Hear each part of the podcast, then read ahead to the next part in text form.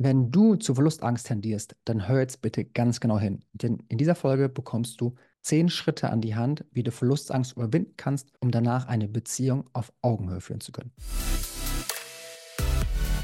Herzlich willkommen im Dr. Hermes Podcast und wie der Name schon sagt, heute geht es um das Thema Verlustangst und zwar ganz konkret, wie man Verlustangst überwinden kann in zehn Schritten. Und das sind Schritte, die ich auch so im Coaching verwende, weil der Großteil meiner Klienten, die ich betreuen darf, definitiv eher zu Verlustangst tendiert als zur Bindungsangst. Und darum lass uns auch direkt reinstarten und keine Zeit verlieren, weil die Folge recht vollgepackt sein wird. Der erste Punkt ist die richtige Einstellung. Weil viele Leute merken natürlich, dass Verlustangst eine sehr unangenehme Sache ist und wollen die unbedingt loswerden oder fragen mich, ob man die heilen kann. Aber ganz wichtig, Heilung würde ja heißen, dass was Krankhaftes ist. Und Studien haben ergeben, dass rund ein Viertel der Bevölkerung, vielleicht sogar bis zum Drittel, einen Hang zur Verlustangst haben. Das heißt, wenn das so viele sind, dann ist es einfach ganz normal. Und alles, was normal ist, braucht keine Heilung.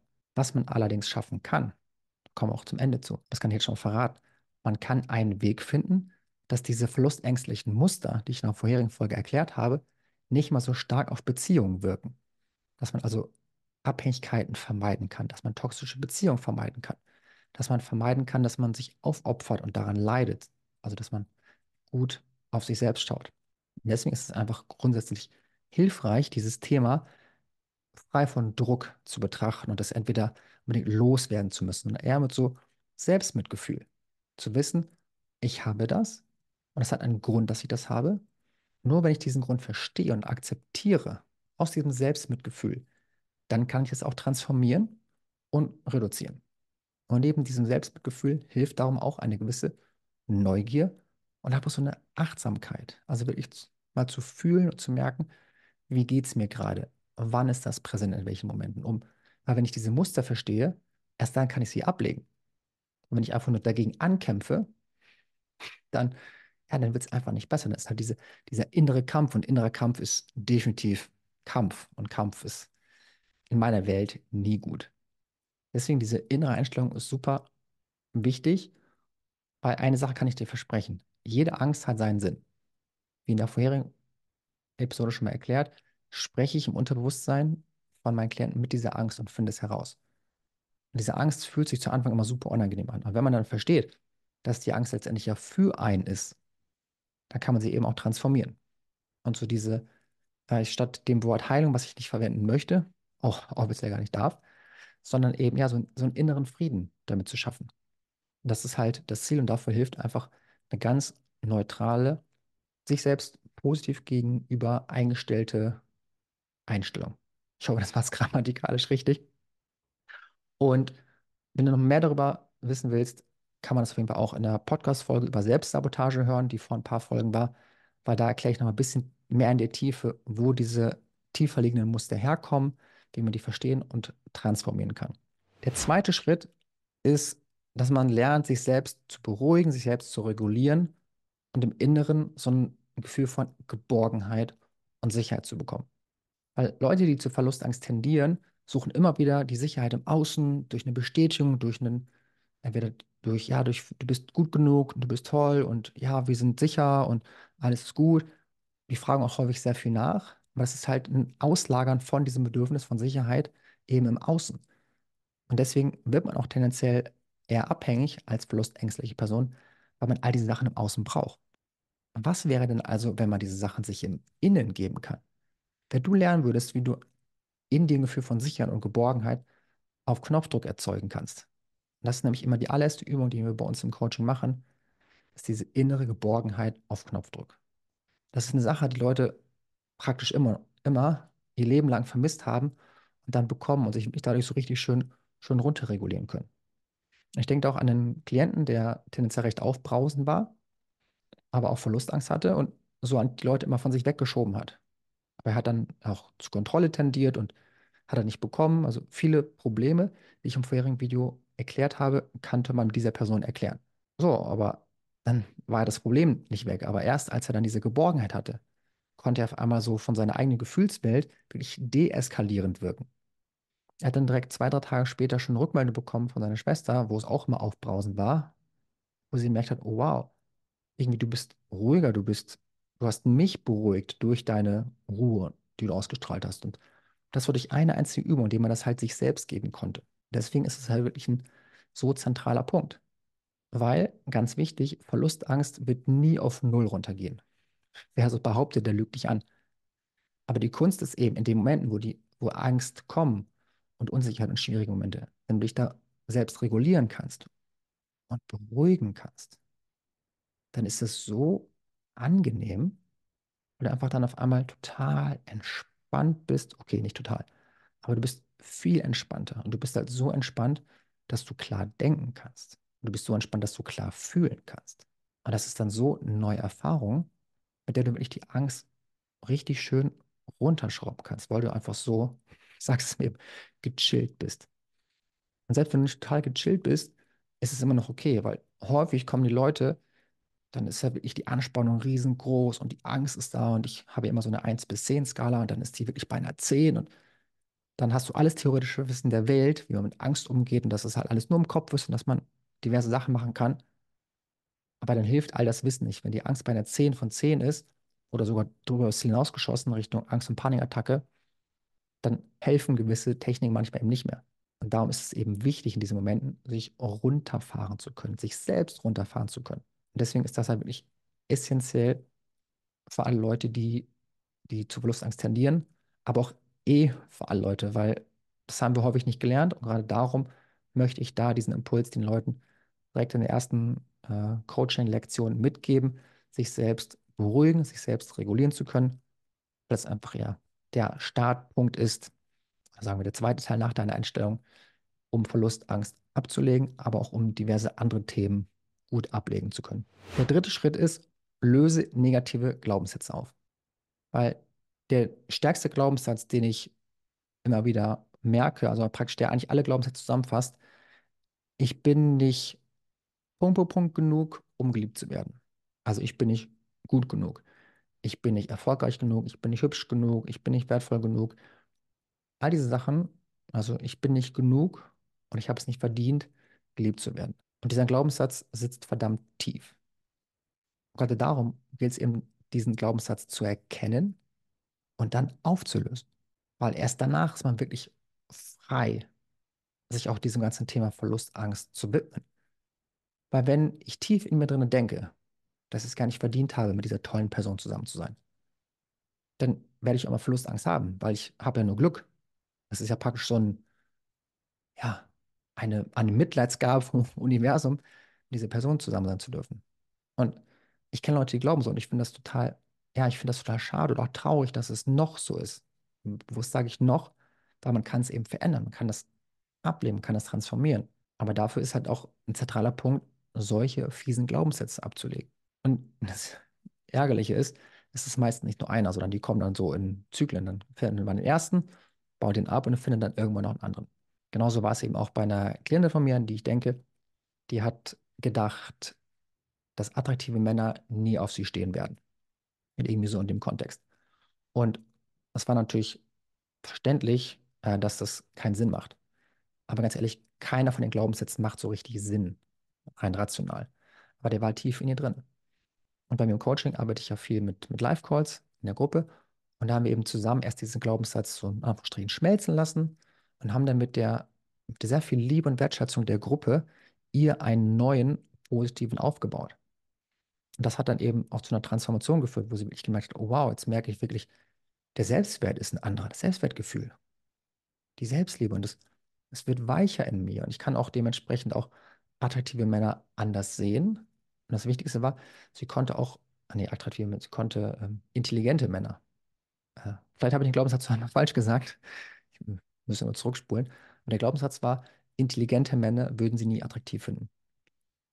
Und darum hat sie ja, war es immer ein Problem mit der Intelligenz der Männer, dass es einen Einfluss auf sie und auch ihr, ihre Attraktivität gegenüber diesen Männern hatte. Und nachdem wir eben da einen neuen Glaubenssatz hatten, war das so, ja, nicht viel weg, aber es war halt ein anderer, anderer Stärkegrad. Ich würde niemals behaupten, dass sowas komplett weggeht. Manchmal ja, manchmal, manchmal wirklich. Aber es ist immer, es wird ein neuer Umgang damit gelernt. Wenn jemand sagt, ja, ich kann sämtliche Blockaden, sämtliche Glaubenssätze nehmen, auch das ist meiner Meinung nach häufig ein bisschen zu positiv formuliert, weil auch ich ich war früher Angstpatient und die Ängste sind nicht weg, aber ich habe einfach den Umgang damit gelernt. Und das macht übrigens mir selbst viel mehr Hoffnung, weil ich weiß, all die Sachen, die jetzt noch kommen, habe ich jetzt Technik, mit denen ich damit umgehen kann. Das heißt, so einfach so ein, äh, so ein Blockadenlöser, der die so wegschnipsen kann, dann weißt du nicht, wie du in Zukunft mit solchen Sachen umgehen kannst. Deswegen ist es viel hilfreicher zu verstehen, wie kannst du solche Glaubenssätze selbst auflösen. Also das ist wirklich der dritte Punkt. Verstehe diese Glaubenssätze, woher die kommen und lerne sie aufzulösen. Weil das hat nämlich dann in diesem Fall von der Klientin einen großen Einfluss auf den Selbstwert gehabt. Und dieses Selbstwertgefühl und das ganze Thema Selbstliebe ist nämlich auch der vierte Punkt. Der vierte Schritt auf diesem Weg, die Verlustangst abzulegen, ist in die Selbstliebe zu kommen. Und ich weiß, immer wenn ich das Wort Selbstliebe in den Mund nehme, wird es einige Leute geben, die denken, oha, Selbstliebe ist so richtig, so richtig weit weg für mich. Weil ich bin noch irgendwie gerade vielleicht fertig mit Selbstvorwürfen oder immer noch da drinne. Selbstliebe sieht so richtig so fast unlösbar aus. Und deswegen habe ich bei mir die Selbstliebe in viele kleine Schritte aufgeteilt. Es fängt immer an, sich seiner selbst bewusst zu sein. Also nicht die Verwendung von Selbstbewusstsein, wie es alle meinen, sondern eben sei dir deiner selbst bewusst, deiner Stärken, deine Bedürfnisse, deiner Werte und all dem, was dich ausmacht, deiner Persönlichkeit. Und selbst wenn da Sachen dabei sind, die einem noch nicht ganz gut gefallen, aber das ist einfach mal, sich dem bewusst zu sein, was dich ausmacht. Und am nächsten Schritt in Richtung Selbstakzeptanz zu kommen. Habe ich vor ein paar Folgen auch schon eine, äh, eine ausgiebige Podcast-Folge darüber gemacht mit einer konkreten Übung für Selbstakzeptanz. Der nächste Schritt ist dann Selbstvergebung. Da kommt später noch Selbstrespekt, Selbstsicherheit oder Selbstvertrauen, Selbstfürsorge, Selbstwert, vielleicht noch ein A, Selbstmitgefühl und am Ende geht es dann in Richtung Selbstliebe. Wenn du es mal so denkst, okay, ich kann mir Selbstliebe in, in acht Säulen aufteilen und jeder Säule sind ein paar Übungen, ein paar Techniken. Hm. Und wenn ich so nach und nach diese Leiter aufbaue hin zur Selbstliebe, das schaffst du, da bin ich mir sicher. Weil es ist nicht einmal so diesen Selbstliebe-Schalter von 0 auf 100, sondern immer in kleinen Schritten, jeden Tag ein bisschen mehr Selbstliebe, ein bisschen mehr Selbstrespekt. Immer hier und da ein Puzzleteil zusammensetzen und so dahin kommen, dass du wirklich merkst, okay, du bist eine wertvolle Person. Du hast es verdient, geliebt zu werden. Du hast es verdient, glücklich zu werden. Und dann kommst du nämlich auf einmal in etwas, ja, was ich eben auch schon erwähnt habe, das Schlagwort Selbstvertrauen und Selbstsicherheit. Denn sind wir mal ehrlich, Leute, die Angst haben, verletzt zu werden, wie gesagt, die Angst kann man nie komplett nehmen.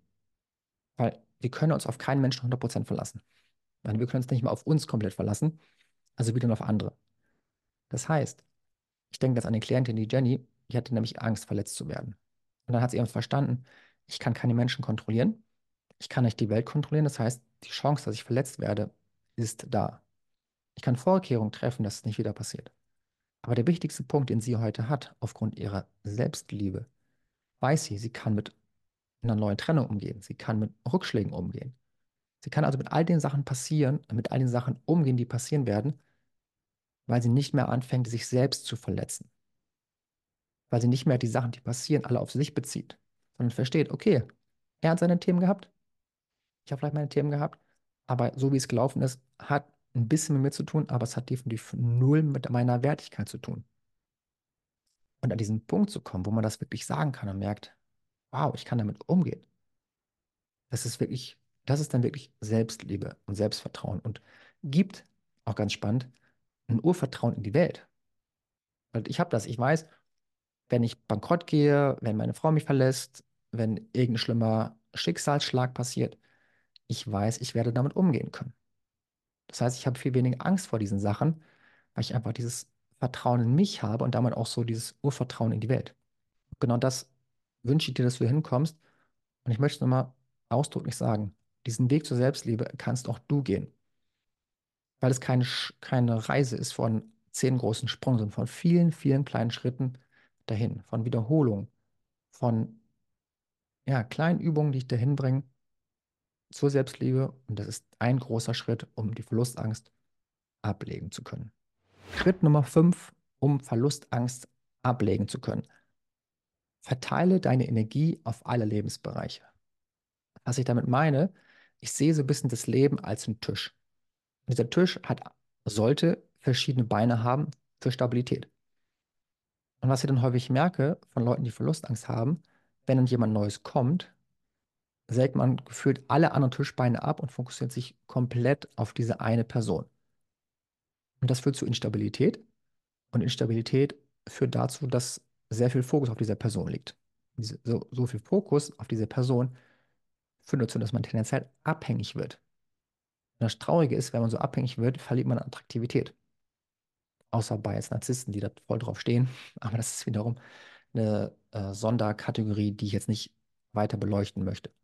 Aber immer wieder, wenn ich mit Leuten spreche, wünschen sich alle eine Beziehung auf Augenhöhe. Wirklich durch die Bank. Und indem man sich so aufgibt, indem man den Fokus so stark auf den Partner legt, also dementsprechend so stark auf einen Lebensbereich, gerät die Beziehung definitiv aus der Augenhöhe in eine Disbalance. Und das will doch eigentlich keiner. Und das ist wirklich leider das, was ich immer wieder erlebe. Dann hat man ein gutes Leben als Single und gibt sich dann auf einmal komplett auf. Deswegen ja, behalte bitte deinen Fokus auf deine Hobbys, auf deine Gesundheit, auf deine Freunde. Weil gerade dann, wenn es dann eben so eine Disbalance gibt und dann doch eine Trennung ist und dann hat man im letzten halben Jahr die Freunde vernachlässigt und dann klopft man wieder an, da schämt man sich schon so ein bisschen. Das heißt, es gibt extrem viele gute Gründe, deine Freunde weiter zu pflegen. Es gibt extrem viele gute Gründe, deinen Sport, deine Hobbys, deine Interessen weiter zu pflegen. Ich bin ganz ehrlich, ich gehöre auch zu der Kategorie, dass ich dann weniger Sachen gemacht habe, dass ich meine Freunde vernachlässigt habe. Aber deswegen, ich bin ja auch schon in emotionalen Abhängigkeiten selbst drin gelandet. Das heißt, die Fehler, von denen ich hier berichte, ist nicht um den Finger zu heben, sondern ein Großteil davon habe ich selbst gemacht. Deswegen kann ich auch so genau davon berichten, wie sich das anfühlt und was es für unge ungeschickte Sachen waren. Ganz wichtig, hätte ich zum Beispiel in diesem Wort, in diesem Moment dumm gesagt. Weil früher habe ich immer wieder gesagt, ah, Jens, das war doch echt dumm. Und ich, auch wenn ich Leute so von sich reden höre, dann tut mir das immer weh, weil ich das selbst von mir kenne, wie ich mit mir geredet habe. Und weil ich eben genau das finde, sind wir da beim Punkt 4 von vorher, was den Selbstwert so runterzieht. Deswegen Selbstdialog ist auch ein sehr wichtiger Punkt davon. Und heute kann ich sagen, ja, Jens, es war jetzt nicht deine stärkste Stunde, was du damals gemacht hast. Und ich verstehe dich und ich vergebe dir. Das springen wir zurück zum Punkt 5. Und dafür ist es halt super wichtig, dass man halt so seine Energien auf alle Lebensbereiche verteilt behält, damit dein Tisch stabil ist. Egal, ob es diese Person dazukommt oder nicht. Egal, ob diese Person bleibt oder nicht. Dein Tisch, dein Leben bleibt stabil und sollte es auch. Für diesen Tipp habe ich wirklich super viele Beispiele, wo eigentlich immer, wenn ich Leuten geholfen habe, ihre Beziehung zu retten oder wieder zu stärken, zu stabilisieren, das ist ein zentraler Punkt. Weil ich habe da eigentlich immer gemerkt, dass die Person, die zu mir gekommen ist, sich schon ziemlich aufgeopfert hatte und sich halt ja vernachlässigt und an einem Punkt war, der definitiv nicht mehr gesund war. Aber indem wir dann wieder ja, die Selbstversorge aufgebaut haben, die Freunde, das soziale Umfeld, auch ein bisschen so Me-Time oder Quality-Time oder wie auch man das nennen möchte, kam wieder viel mehr Balance in die Beziehung und die Verlustangst konnte nach und nach runtergeschraubt werden.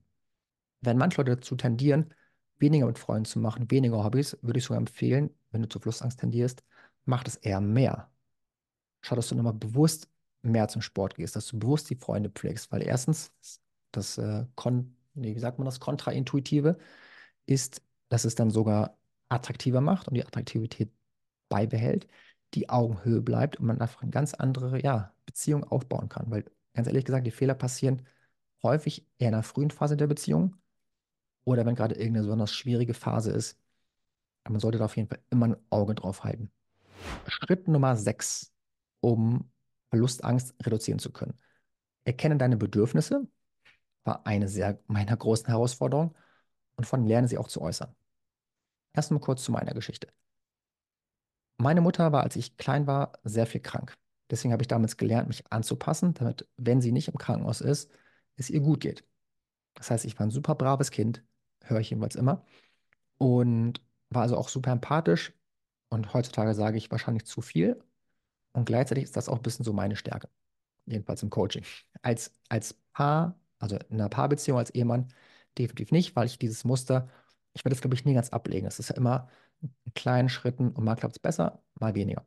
Aber weil ich eben so das gelernt hatte, mich anzupassen, allen Leuten recht zu machen, kam es dann sogar so, wenn meine Freunde damals gesagt haben, hey, mach du dir mal einen Vorschlag, was wir machen können. Ich dann teilweise gar nicht wusste, was, weil ich immer so dieses Happy Wife, Happy Life, was übrigens auch ein bisschen, also da ist ein bisschen was dran, aber es kann auch sehr, sehr ungesund sein. Und weil ich das eben so trainiert hatte, hatte ich gar keine eigenen Bedürfnisse mehr. Ich habe das wirklich gemerkt. Wenn mich Leute gefragt, ja, was ist dir denn wichtig? Und dann, ist, dann war ich so wie dieses Reh vor den Autoscheinwerfer und habe gedacht,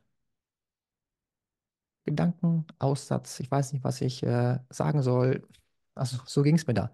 Ich habe es dann erst über die Jahre wieder lernen müssen. Erstens, was sind Bedürfnisse? So nach Motto Fremdwort.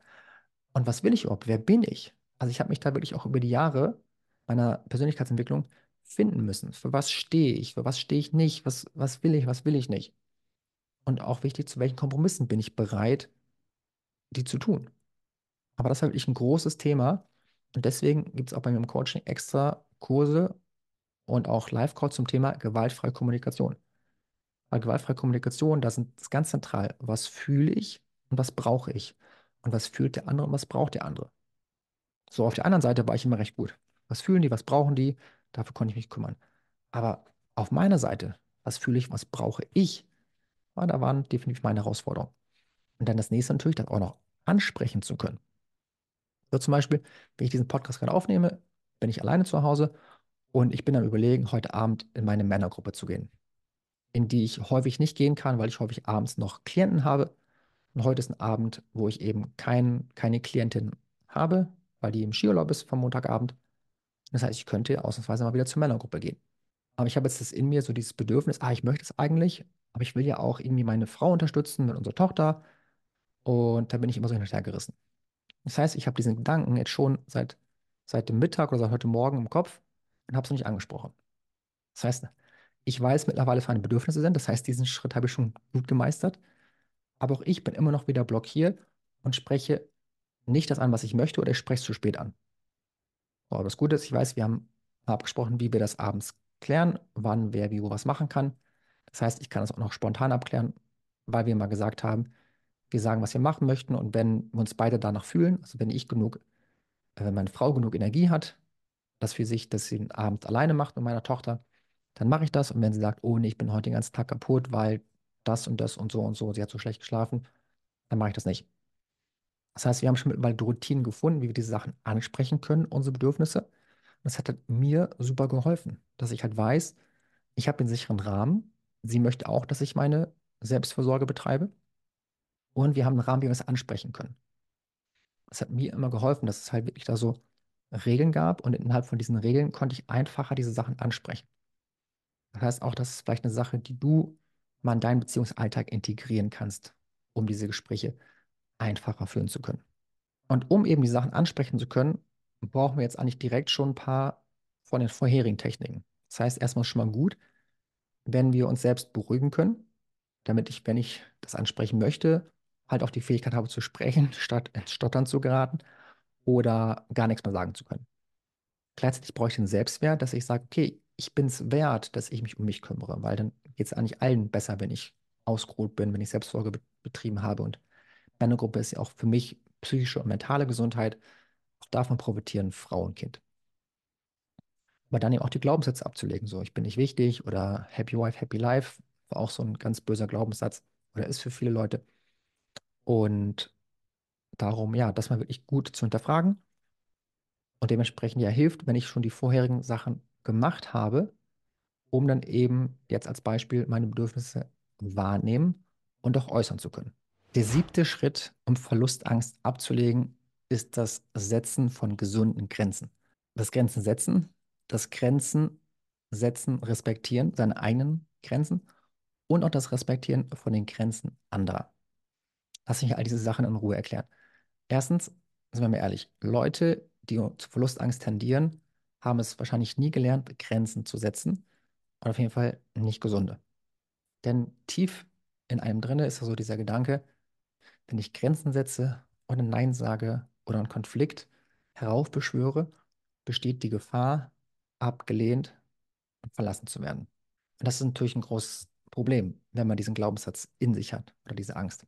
Und deswegen ist das eine Sache, die man wirklich immer konkret lernen sollte oder auch lernen muss, auf dem Weg Verlustangst ablegen zu können. Und dann ist der nächste Punkt, nachdem man das geschafft hat, überhaupt mal zu sagen, nein oder das stimmt für mich nicht oder andere Formulierungen, die da helfen, dass man dann seine eigenen Grenzen auch respektieren muss. Was ich immer wieder höre, ist so dieses, Ja, ich habe meine Grenze gesetzt und dann wurde sie nicht respektiert. Dann ist meine Frage, was hast du dann gemacht? Ja, dann habe ich es halt trotzdem gemacht. Siehst du, da ist das Problem. Grenzen setzen muss man nicht nur aussprechen, sondern eben auch einhalten. Also wenn du deine eigene Grenze nicht respektieren kannst, wie soll sie bitte jemand anderes respektieren? Es ist super wichtig, sich das mal bewusst zu machen. Und wenn Leute die Grenzen nicht respektieren, muss man konsequent sein oder konsequent setzen, je nachdem, was für dich jetzt besser passt. Aber konsequent sein ist definitiv besser. Ich erzähle dir mal ja die Geschichte, wie meine damals Partnerin, heute Frau, geraucht hat. Und meine Grenze war einfach, du kannst so viel rauchen, wie du willst. Einfach, wenn wir zusammen sind, möchte ich dir keine Nähe geben. Da gebe ich dir keine Nähe, wenn du geraucht hast. Weil es für mich halt, ja, komisch riecht und es einfach nicht zu mir passt. Ich habe sie gelassen, so wie sie ist, aber ich habe einfach konsequent meine Bedürfnisse eingefordert, nee, ausgesprochen, oder sagen wir mal eine Grenze gesetzt. Du weißt, was ich meine. Und dadurch, dass ich so konsequent war, hat sie dann eben auch mir geholfen, diese Grenze einzuhalten. Und das hat mir das dann super einfach gemacht. Heute raucht sie eh nicht mehr, das heißt, es ist kein Thema mehr. Aber wirklich dieser Punkt, respektiere deine eigenen Grenzen und setze sie. Und dann das Spannende ist, Leute, die ja zur Verlustangst tendieren, ähm, haben ja höhere Bedürfnisse an Nähe, an Sicherheit, an Kontrolle, an Bestätigung. So, und wenn jetzt eben die, der Partner, die Partnerin das nicht so geben kann oder geben will, dann wird es häufig zu einem Problem. Dann wird halt mehr eingefordert, als die andere Person geben kann oder geben will. Und das ist letztendlich ja auch schon eine Art von Grenzüberschreitung. Weil die andere Person muss vielleicht tagsüber arbeiten und kann nicht so viele Herzchenduschen verschicken, wie du es gerne möchtest. Das gilt es auch zu respektieren. Da gilt es auch, die Nähebedürfnisse der anderen zu respektieren und auch die Fähigkeit für Nähe, auch für emotionale Nähe. Deswegen ist halt das große Thema, wie kompatibel ist man von seinen Nähebedürfnissen her, dass man das halt schon früh klärt in der Beziehung. Und wenn es man es eben vergessen hat zu klären, entweder seine Konsequenzen daraus zieht oder die Grenzen des anderen halt auch respektiert und sich dann irgendwo in der Mitte findet, indem man sich ja gegenseitig möglichst viel respektiert und guckt, wo können wir beide zusammenkommen und das hier oder die Beziehung auf Augenhöhe führen zu können. Und deswegen ist auch das Grenzen setzen ein Teil der Selbstliebe oder beziehungsweise der Sonderaspekt und zwar Selbstrespekt. Dass ich halt eben gucke, dass ich, gebe ich mir diesen Respekt, gebe ich mir die nötige Selbstliebe, dass ich es auch wert bin, meine Grenzen zu setzen, meine Bedürfnisse auszusprechen oder eben nicht. Und genauso war das damals auch bei der Ellie. Bei Ellie haben viele Sachen in der Beziehung nicht gestimmt.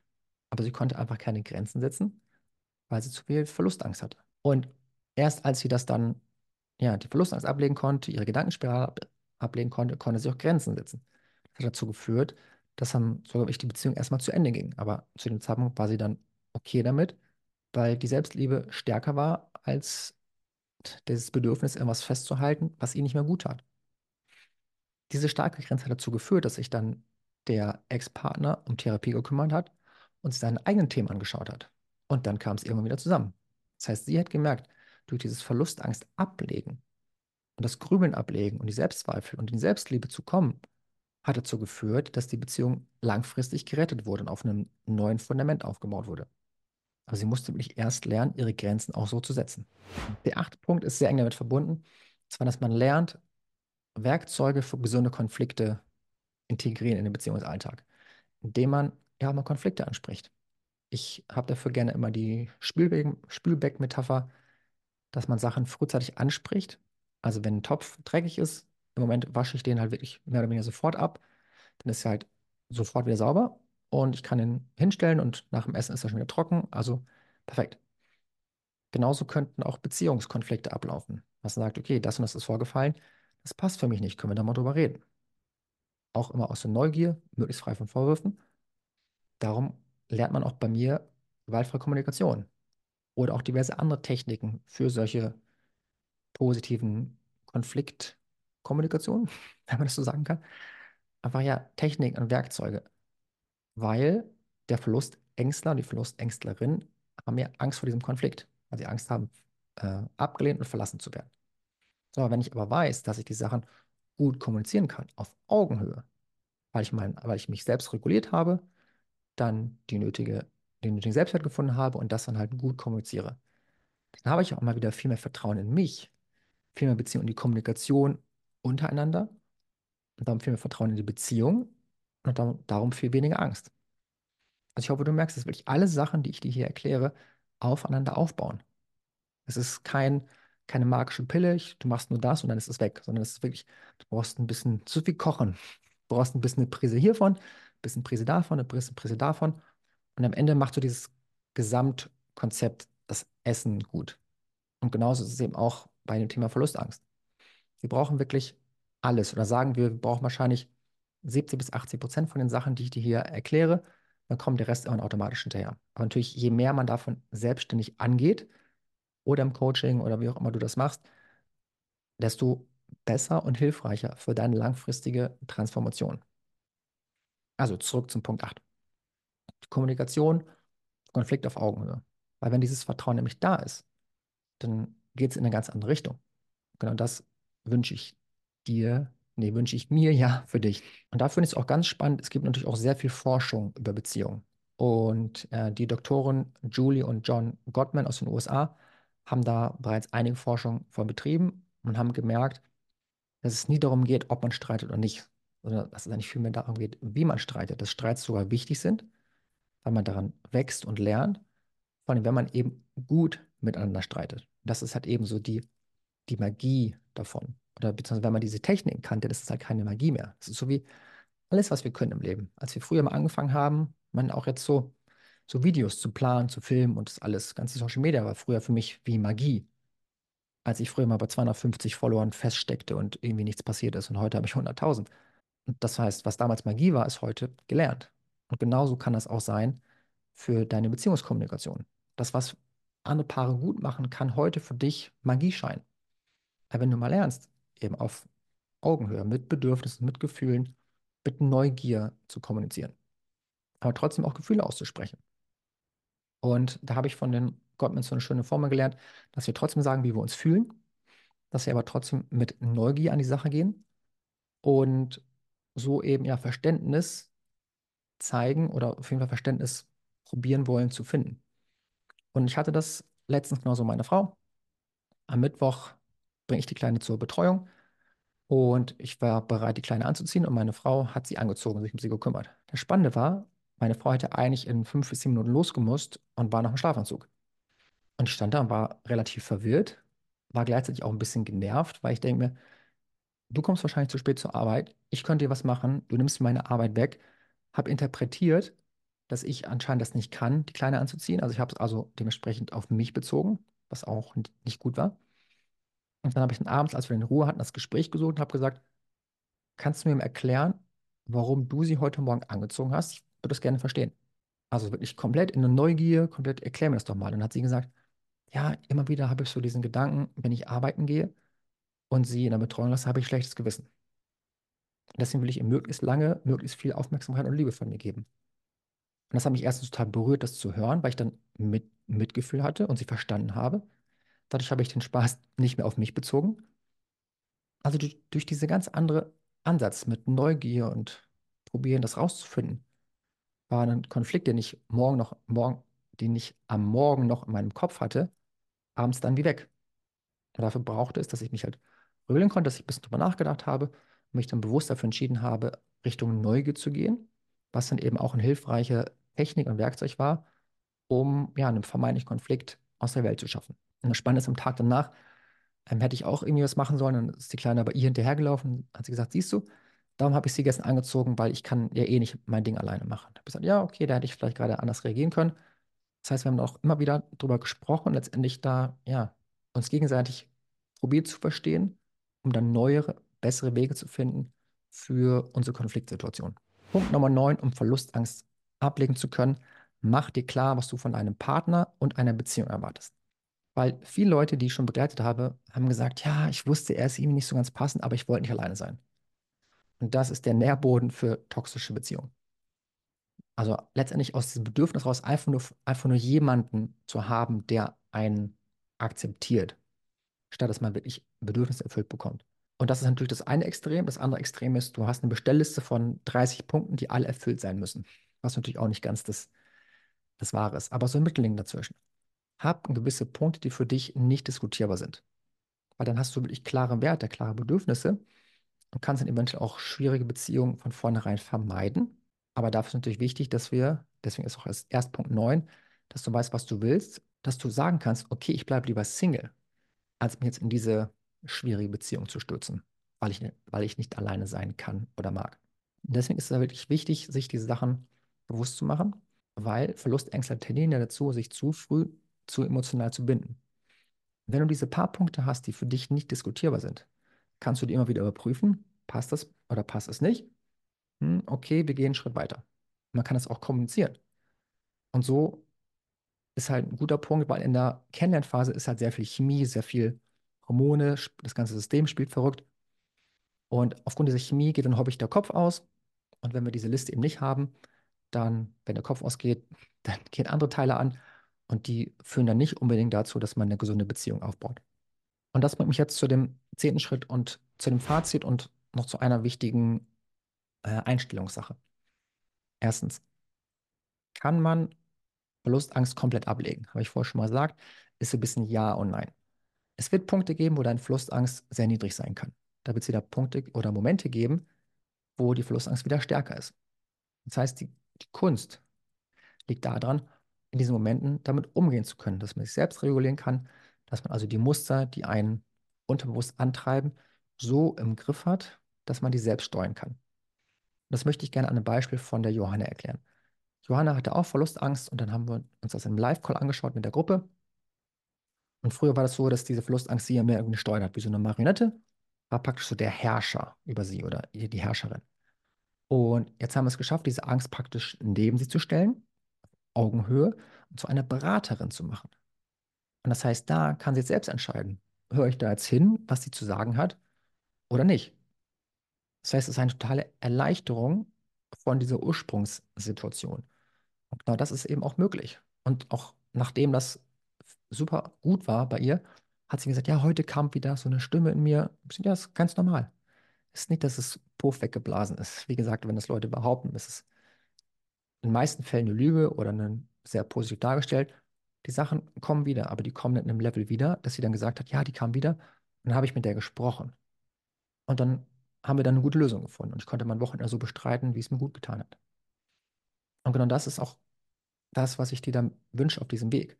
In vielen kleinen Schritten diese Angst runterschrauben zu können. Dass du eben die Sachen, dass die Sachen dich nicht mehr belasten, dass du halt die typischen Fehler, die man macht, nicht mehr machst oder weniger machst oder früh genug zurückrudern kannst. So wie das ich, äh, wenn meine Frau nachher zurückkommt, das ansprechen werde, wo ich sagen, ich sagen, okay, wie geht's dir heute? Wie fit bist du? Wie war es mit der Kleinen?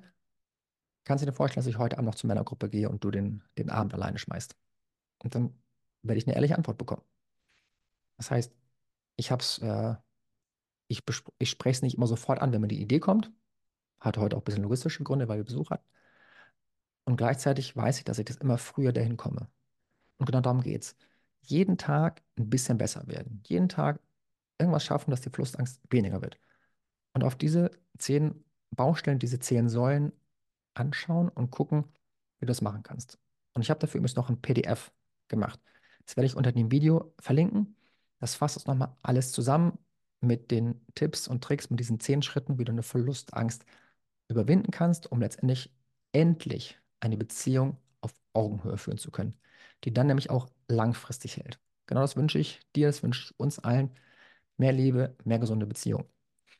Wenn diese Folge dir geholfen hat, dann lass mir gerne ein Like da, bewerte mich auf Spotify oder Apple Podcasts mit den passenden Sternen, die du mir geben möchtest. Erzähl an Leuten von diesem Video, die auch Verlustangst ablegen möchten oder von dem Podcast, je nachdem, ob du Video oder Ton äh, hast. Das hilft mir, das hilft diesen Menschen, die Verlustangst ablegen möchten oder sollten. Und damit komme ich für heute zum Ende. Ach nee, eine Sache noch.